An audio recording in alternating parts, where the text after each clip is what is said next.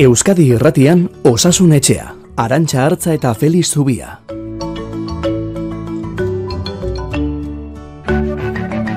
Egun onden hoi Osasun Etxetik zer modu zaudete? Gu gaurko saioari ekiteko prest ezta, Feliz Zubia, kaixo egun on? Egun on. Prest ezta, gaurkoari ekiteko? Bai, bai. etiko moduan, gogo hundiz gainera. Gainera, badakizu, opor txiki batzuk izango dituzula, ondorengo bi astetan? Bai, aurten egutegi ala tokatu da, eta, bueno, Bai, ba, bai. Bai, Egu berri... urte berrira arte ez gara hemen izango. Horira, egu berri eta urte berri egunak egokitu dira igande, eta, bueno, ba, badakizu horlakoetan Euskadi Irratiko programazioare pixka bat eraldatu egiten da, egun hoietan, berandu xago egiten zaio programazioari eta bar, eta, bueno, ondorengo bi asteetan, oporrak izango ditu Feliz Zubiak. Ongi merezitakoak gainera, atxeden txiki bat hartzeko, ongi etorriko dira, ezta? Baina Bai. hori hori gerorako utzita gaurkoari heldu behar diogu ondo iritzen baldin bazaizu.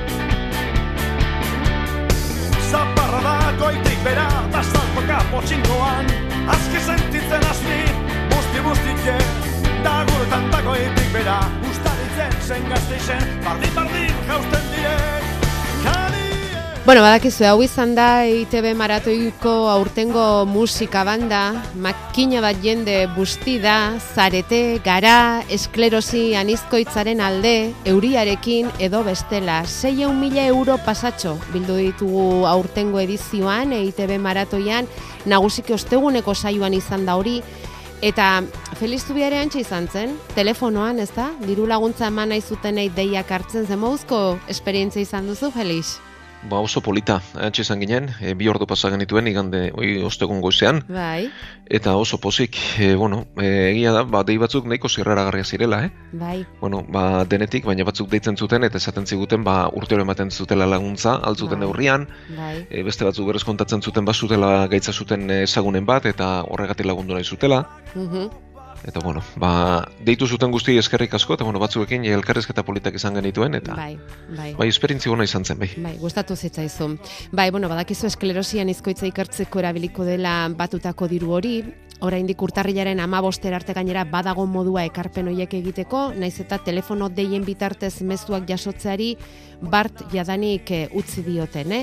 Baina neitb.eu satarian badaukaztu informazio guztia laguntza ematen segina izan ezkero eta gaur justu gainera esklerosian izkoitzaren eguna nazioartean eta erabaki dute Donostia, Irun, Errenteria eta Ibarren bederen guri ala jakinerazi digutelako dakigu mai informatiboak jarriko dituztela gaitz honi buruzko informazioa emateko. Eta guri dagokigunez ba osasunetxean gaur zortziko saioan aritu ginen gaitz honi buruz hizketan zein iturburu duen, ze berdakigun orain arte, eta bar beraz, em, xehetasun gehiago nahiko bazen dituzte, nahi eran daukazue, itb.tik puntu eusetik sartuta, osasun etxea nahi eran aurkituko duzue, bai gaitzari buruzko informazio guztia eta baita ere eider goenagaren testigantza ere, eh? eta Feliz Zubiak emandako azalpenak. Euskadi Irratian Osasun Etxea. Amarrak arte igandero igandero bezalaxe, eta bueno, donostialdeko esiaren auziari lotuta, Bihar bilera garrantzitsu izango duzue, Feliz, Rosa Perez osakidetzako zuzendari nagusiarekin, hori prestatzeko zuen artean bilera ere eginak zaretela badakigu ostiralean, Bueno, hasi alda bideratzen apur bat, donostialdeko esien sortutako krisia edo, ze espero duzue biharko bilera horretatik? Bueno, e, gutxienez, ba, komunikazio bide bat ireki dela, oraindik ere ba, guk e, garbi daukagu ez dela aurrera pauso go, haundirik eman, baina bueno, ba, lehen pauso bentzat bada elkarrekin bildu, elkarri entzutea, eta hau bideratzeko gauza garen, ez? E, guk azkenean, ba, gaur sortze izan dako gauza bera e, eskatzen dugu, ez? E, eredu vertikala hauzi dadila, eta e, izan ditzagula parte hartzeko bideak, langileen eh, lan baldintzak eta langileen kopurua ziurtatu dadila, ez? Eta gero, ba, beti guzti hau, ba, osasunaren arreta mantentzeko eta kalitatea mantentzeko, ez? Momentuz eta bilera horretarako itzordua jarrita, ospitalaren atariko protesta ekitaldi horiek egiteri utzi egin diozue. Bai, bueno, eskatu ziguten, e, batez ere e, gazteiztik eskatu ziguten azan, ba, oiek albora guzteko eta bide bat emateko elkarrizketari, eta bueno, ba, eskakizun horri erantzunez, ala gaude, baina bueno, e, guk oraindik ere pauso gehiago behar ditugu, eta ikusiko dugu zertan gelditzen den kontua.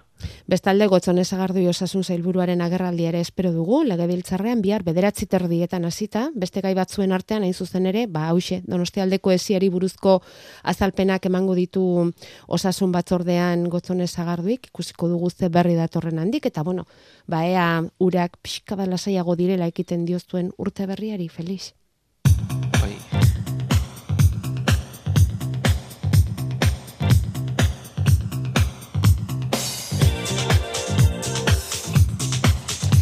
Bueno, eta COVIDaren kontrako txertaketan, aste honetan, jakinarazi ditu Espainiako osasun publikoaren batzordeak bi gomendio berri, lehendik zeudenei eranzteko.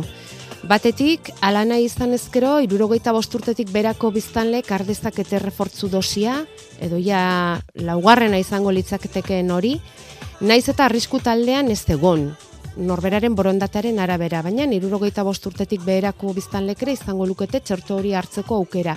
Eta baita txerto pediatrikoa ere, zei hilabetetik zei urtera bitarteko aurrek ardezakete, hori bai, arrisku faktoreak izan ezkero, hori bere egin dute. Bueno, ez dakit neurri hau iruditzen zaizun, Felix, aurreko astean esan zen igun, arnaz aparatuko virus asko ere bada bilela dantzan. Bueno, ba, gauza gutxi honen buru esateko, ez? E, bueno, e, badakigu ze egoeretan gauden, e, alde batetik immunitate asko garatzea lortu da, Nafarroko ikerketa ark esaten zuen bezala, behuneko larogeita amabost, larogeita amazazpi artean, e, immunitatea garatu dugu, e, txerto bidez eta gaitza pasata, bi immunitate hibrido esaten zaio horri ez, gehien gehienok biak pasa ditugu, e, bai gaixotasuna eta bai txertaketaren ondorioz lortzen den immunitatea daukagu, eta immunitate horrek ikusi da denboran irauten duela, eta hori duenak behintzat, e, dozi berririk ez lukela beharko, espada arrisku talde batekoa, ez? E, badakigu adinekoetan, ba, immunitate hau lehenago galtzen dela, eta hor litzateke e, errefortzu doziaren beharra, eta beste alde batetik immunitate arazoren bat duenaren zatez, e, minbizia, kimioterapia jartzen e, jasotzen ari dena, transplantatuak, e, imunomodulatzailea jasotzen dituzten batzuk, gaixotasun autoimune batzuk, e, hauentzat bai, edo bestelako osasun arazo larri baduten entzat, gainontzeko entzat, ba, aukera izatea beti ondo dago, baina ez litzateke lehentasun bat. Ez mm. beraz, e, ongi etorri izango daukera, aukera bat gehiago delako, eta norberak nahi duen egin dezala, baina berez e, premiarik, e, bo, premia handirik ez da ikusten e, txertaketa hau garatzeko. Eta aurretan, ba, gauza bera, ez, e, arrisku taldeko entzat bai, ba, gainontzean ez. Eta gero, COVID-ari buruzari garela, e, nik uste, e, gaitzaren bilakaeran, batxinari aipamen txiki bat ere egiteko meniko litzai gukela, e, hango datuak eta hango informazioa ba, nekez iristen da, eta zaila da jarraitzen, baina e, Txinan orain artean zero COVID estrategia bat hartu zuten, ez? E, gaitza edatzeko, edo ez edatzeko e, izugarrezko neurriak, bai. horrek e, gizarte izugarrezko, bueno, e, azkenean e, gizartearen aurkako neurriak, ez? ez? Bai, bai mm. jaso dituzte eta hau zabaldu dute, eta ikusten ari dira bazertan COVIDaren gordintasuna imuni, aurrez aipatu dugun immunitate hori ez denean, ez? E, Txinako txertuek ez dute aineragin gortasuna handia, adineko asko txertatu gabe daude, eta ikusten ari dira ospitaletan arazo larriak daudela, eta benetan orain pandemiaren gordinena jasotzen ari direla iristen zaigun ez eta informazio guztia ez izan ez. Mhm. Beraz, e, bueno, ba, fase ezberdinetan gaude, une ezberdinetan gaude, eta guri dagokigun unean bentsat, ba, txertaketak eta immunitate naturalak biek batera, ba, babesa handia eskentzen digutela esan dezakegu. Mm Gorputza nola baita esan gurea prestatu eginda, ezta? Gaitzaren aurrean, eta gaitzari aurre egiteko. Eta bueno, bai. e, espero da, koronavirusak e, ba, goiko arnaz bidetako arazoak sortzea, ez, katarroak sortzea, baina e, zenbait kasutan okertzea eta aipatu ditugu horrezen diren e, arrisku talde horiek.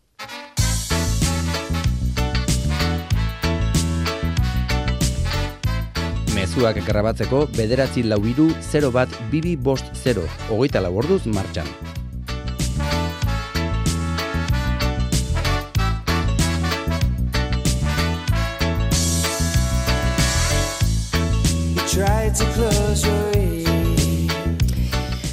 Bueno, ba, bai, hortxe jasotzen ditugu zuen mezuak eta orain hasiko gara, eh? Zuzen zuzenean zuen mezuei erantzuten, ez dakit den denak erantzuteko modua izango dugu, baina saiatuko gara zako alik eta gehien ustutzen urtarrilaren hasierako egun hoietara iristen garenean berriei ekiteko.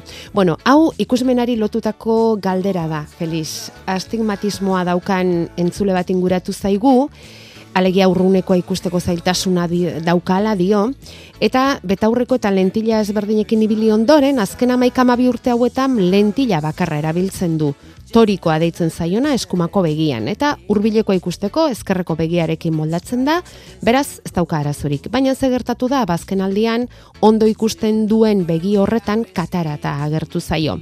Eta, galdetzen dizu, ebakuntza egitean zein lente mota jarri beharko hotelukeen. Badakigu Feliz etzarela oftalmologoa, baina badakigu badakigu ondo, e, ondo jakin ere, e, entzulain galderak iristen direnean ikerketa egiten jaioa zarela. Orduan, ze atera duzu ikerketa honetatik ze ondoriotara iritsi zara. Zer esan behar Ba, dugu eskerrik asko entzule honi? zen neukere ikasi egin dut kontu Ara, ikusten, ikusten. Bai, bueno, e, astigmatismoare, begi, as- astig- astigmatismoa bera e, begiaren arazo bada, e, begiaren kurbak aldatu egiten dira, kornea eta kristalinoan, eta beraz begiak guztiz borobila izan beharrean itxura luzeska du. E, errugbi baloi baten itxura du hori litzateke astigmatismoa entzulek e, ulertu dezaten. Eta, bueno, gradu ezberdinak daude, eta astigmatismoaren ezaugarria da, bai urrunera eta bai hurbilera gaizki ikusten dela. Oda, tartekoak ondo ikusten dira, baina hurbilekoak eta urrunekoak ez. Hori bagenekien. Eta egia da, e, hori konpontzeko lenteak erabiltzen direla, eta e, ba, zenbait kasutan kirurgiara egin liteke, baina entzule honen kasuan, bueno, ba, nahiko konponbide ona lortu dute, eta da, hurbilerako begi bat erabiltzea, eta urrunerako bestea. Eta horrela konpentsatzen ditu biak, ez? Biak. Eta bueno, orekari lortua du. Orduan, zer gertatu da, orain, e, katarata begilauzoa garatu duela, kristalino aldatu beharra dagoela, eta ba, gaur egungo teknikekin, kristalinoa ordezkatzen duen lenteak konpondu dezake astigmatismoa. Eta hori egiteko biretako e, e, lenteak daude. E, batzuk lente monofokalak dira. Eta lente monofokalak urrunekoa konpontzea lortzen du, baina hurbilekoa ez. Hau da, e, lente monofokala esaten zaio gaitasun bera duelako eremu guztian. Beraz esango dugu, hau konponduta, bueltatuko litzatekela lehengo Egoera ez? berera, ez? Mm. Hau da, eskubikoakin urrunekoa ikusi, eta eskarrekoakin hurbilekoa. Bai. Vale, jarri lezake lente multifokala, eta lente multifokalak biak konponduko lituzke urrunekoa eta hurbilekoa. Ba, itxura, e, lente honen e, kurbak esango dugu edo itxura, ba, hor aldakorra delako horretara egokitzeko. Mhm. Orduan, e, ze gertatuko da? Ba, hori egiten baldin badu begiarekin, eskuinarekin, bai hurbilekoa eta bai urrunekoa ikusiko duela, baina ez dakiguna da ezkerrekoa nola duen. Eta bien arteko oreka nola mantenduko duen. Ja. Orduan, e, hau da salpen teknikoa. Ez hau da, biak konpondu litezke lente bakarrarekin bai egin liteke. Orduan, bi aukerak ditu. Edo monofokal bat jarri, eskuina erabiltzea urrunera ikusteko eta ezkerrekoa hurbilerako, orain artean amaik amabi urtean egin duen bezala eta oreka lortu duen bezala, edo multifokalarekin biak konpondu. Baina orduan bi begien arteko oreka mantendu beharko luke. Vale. Orduan, e, nire aholkoa zein da, ba, oftalmologo batek amaika urtean, amabi urtean hau jarraitu badu, eta batez ere aurreko orekak, ez, funtzionatu baldin badu hori mantentzeko. Mhm. Aurreko orekarekin adoz espadago aldaketa egin liteke. Baina aurreko oreka egokia izan baldin badu, eta azkenean e, begiak, ikusmena ez du begiak, ikusmena garunak du. Ja, eta ohitu ere gar- egingo da, ez? Eta garuna ohitu baldin bada oreka Mm. horretara, Mhm. ba, oreka horren alde egingo nukenik. Mhm. Bueno, ba horixe da hemendik eman dizazuk egun azalpena eta gero bai, azkenean aspalditik oftalmologarekin dabilenez, ba haren aholkuak jarraitzare gaizki ez, ezta? Berak ezagutzen duelako hurbiletik kasu hau eta Hala ere guk ere asko ikasi dugu, eh, astigmatismoaz, eta lente monofokal, eta multifokal, eta gainerako ez. Ze mundua begia, ze mundua, hainbeste daude, ez da, gure gorputzean, hainbeste mundu txiki, mundu handi horretan, baina baita begiare horrelakoa da.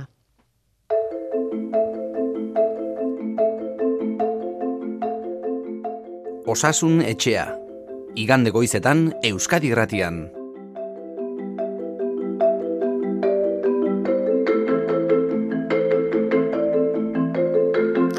Zuen galderetatik galderetara, espezialitate batetik bestera saltoka ibiltzen gara eta berriz ere bihotzari begiratu behar diogu eta orain kardiologia pixka bat Felix.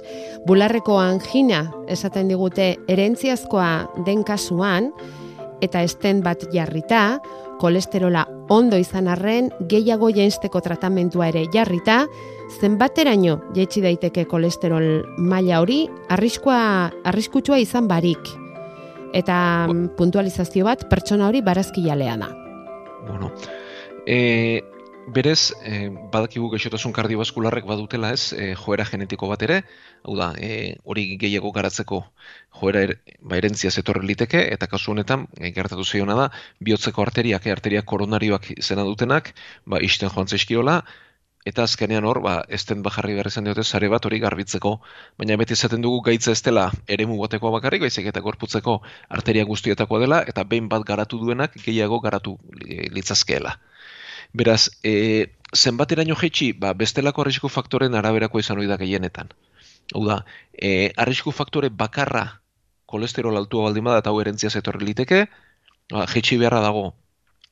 Baina, bestelako arrisku faktoreak gehitzen bazaizkio, tentzio altua, diabetesa, obesitatea, tabakismoa, e, guzti hoien azterketa orokor bat egin behar da eta guztiak kontrolatu. Hau da, fokuanik ez nuke kolesterolean bakarrik jarriko, baizik eta bestelako faktore guztiak ondo hartu eta guztiak zorrotz bete. Eta gero galdetzen diguna da zenbateraino jetxi liteken, bueno, e, elikadurak badu eri, e, e, joera bat, baina baita esaten da kolesterolaren euneko gehi edo bakarrik dela gure bizioituren ondorio, eta euneko laro gehi genetikaz letorkela. Beraz, e, kasu honetan barazki jale izan arren, genetikak pixu asko zaundiago izango du bere elikadura baino. Eta noraino jetxi liteken, ba, kolesterol txarra edo LDL kolesterola eunetik bera ere jetxi liteke eta zenbait kasutan larogeitik bera ere bai arriskurik izan gabe. Beraz, muga edo tarte zabala izan ohi da eta larogeiraino ere jetxi liteke. Kolesterol gutxiegi gatiko gaitzik badago? e, bueno, kolesterola beharrezkoa dugu. Hau da, koipeak beharrezkoa ditugu, ba, garuna, ez, lehenguan aipatu genuen esklerosian izkoitzean, e, neuronek inguruan badutela koipezko isolamendu bat, ez? Bai. Eta hori sortzeko beharrezkoa dugu. Guk kolesterol bajuegia ikusten duenean horrek adierazten du e, elikadura arazo bat, desnutrizio egoera bat dagoela. Ja, ja. Beraz, e, horrelako kasutan bai, baina beti orokortasun baten barruan izaten da. Bai, bai. Eta gure inguruan segurazki horrelakorik gutxi egongo Nik ez dira, ezta? horrelakorik. Gutxi egongo dira, ez? Desnutrizioagatik behintzat baldin bada. E, beste mezu bat iritsi zaiguna bihotzari lotua pentsatzen dut hau ere Felix arritmia, arritmia sinusala. Horri buruzko azalpenen bat ematerik edukiko zenukete eta ze eragin eduki dezakete? E, eduki dezake, barkatu, galdetzen digu beste entzule batek. Bueno, e, nodo sinusala da bihotzaren erritmoa markatzen duen e, eremua. Ez, hau da, bihotzak gelditu ez dadin, ba, badauzkagu e, zerula automatikoak bihotzean, eta hauek etengabe kinada elektriko bat, seinale elektriko bat sortzen dute, eta bihotza ez da gelditzen. Horren, arritmia sinusala esaten zaio, ba, nodo horren edo zentralita edo konputagailu txiki horren arazo bat gertatzen denean. E, arritmia sinusal gehienak onberak dira, ez dute bestelako e, ondoriorik izaten, ez? Hau da, e, erritmoa pixka bat irregularra bihurtzen da, baina ez bada eteten horrek arriskurik ez du. Vale. Arritmia sinusalaren arriskua da e, bihotzaren geldialdiak izatea eta ete, epe batean bihotzaren kinada sortzea. E, entzuleak daudela lasai ze honek kale egiten duenean baditugu bestelako e, zentralak edo nodu txikiak ere bihotzak gelditzea galerazten dutenak. Ordezko batzuk, ez? Laguntza Bai, ematen dutenak, ez? Bihotza ez litzateke era bat geldituko. Mhm. Baina e, geldialdiak izaten baldin badira eta hauek sintomak ematen badituzte, batez ere e, konorte galerak orduan taupada markagailu bat jarri beharra izaten da. Vale. Beraz, e, larritasun maila neurtu beharra litzateke, e, harina baldin bada ez dago ezer egin beharrik eta larrienetan taupada markagailu bat behar izaten da. Eta ze zantzu izan ditzakegu, arritmia ze zantzu edo ze nabaritzen da horrelako kasuetan, Ba, Felix. Sinkope edo presinkopeak ez, nabaritzen dena da, mapatean eta inolako eserrekin loturarik izan gabe, ba, burua joaten zaigula, txoratzen zaigula, edo kasu larrienetan kordea galtzen dugula. Eta bestelakotan berriz, ba, topatzen den aurkikuntza bada, bestelako arrazoi bategatik elektro bat egin da, ez? Pentsa ba, ez dakit norbeti ebakuntza bat egin behar diotela, elektro bat egin eta hor arritmia sinusala saltzen dela. Baina sintomarik ez badu horrez da ezer egin beharrik.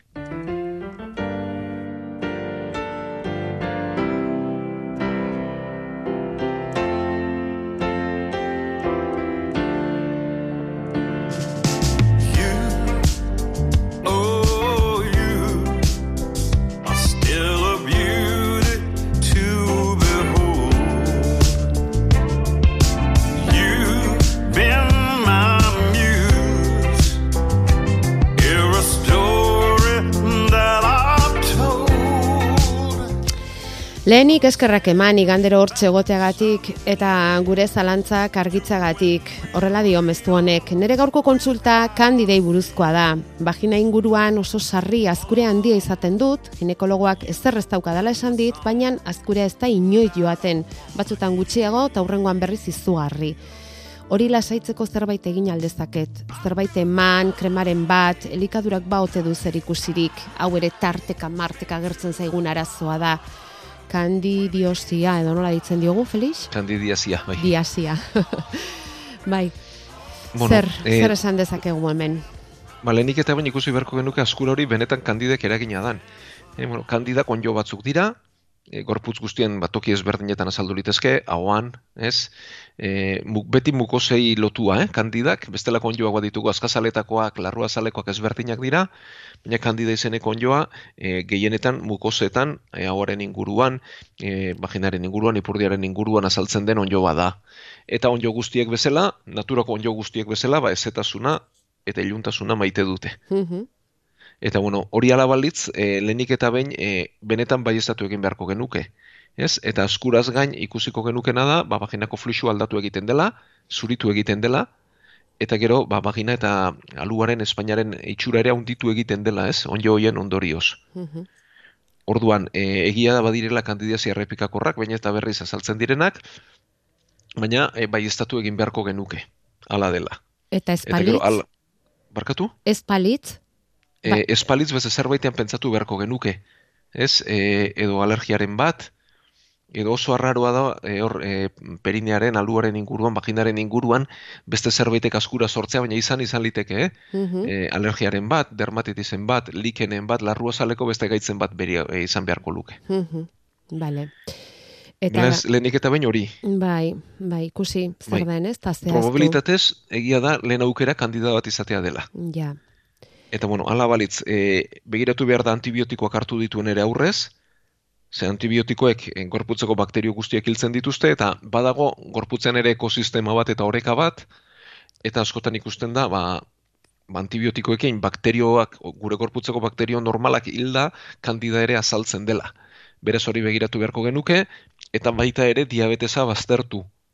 Ze diabetikoetan asko erresago azaltzen da kandidiazia. Ah, bai. Hori ere bai. azukre- azukreak errazago aztea egiten duelako. Ah, Eta bueno, benetan ala balitz, alde batetik tratamendua jarri beharko genuke, ba, kandida hiltzeko, e, krema e, edo buluak erabili litezke vaginan bertan, edo hau bidezkoak, eta egia da errepikakorra baldin bada behar bada, e, epe luzeagoko tratamentu bat beharko lukela zieran guztiz garbitzeko. Ez? Eta kandida hori guztiz deusesteko. bai, zeberak dion Eta gero, bezala. aholku moduan zer egin liteken? Bai.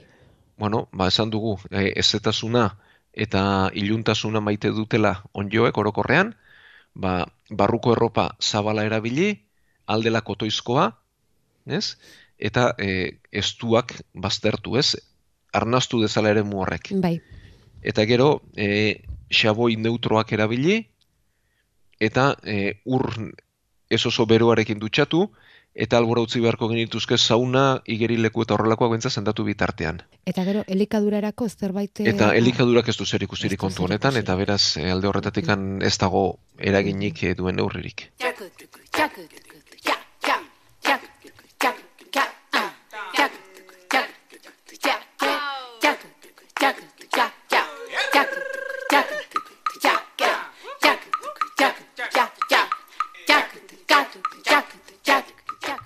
Bueno, hause da Euskal Herriko bertsolari txapelketaren sintonia. Ez dugu batera hitz egin, lenguan esan genuen bezala bertsolari txapelketaz, Felix, eta iritsi da finala. Ja, ateak zabalik, Nafarroaren angoizeko bederatziak ezkeroztik, eta ordu bete barrurako dena prest izango da. Eta nazalduko dira Nafarroarenan zortzi monstruak. Bai. Zer, inbidiarik ematen dizu? Eh, duten gaitasunak bai.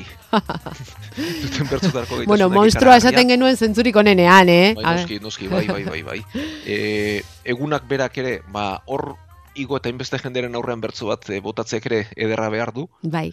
baina, Bai. bueno, e, gainontzean bestela ez didate horrelako enbiriarik ematen duten gaitasun teknikoak izugarria. Ja. Bueno, e, nik uste e, bertsolaritza denaren argazki polita gelditu dela, e, bertzolaritza osasuntzu dagola esan genezake, eta hori oso seinale hona da, ez?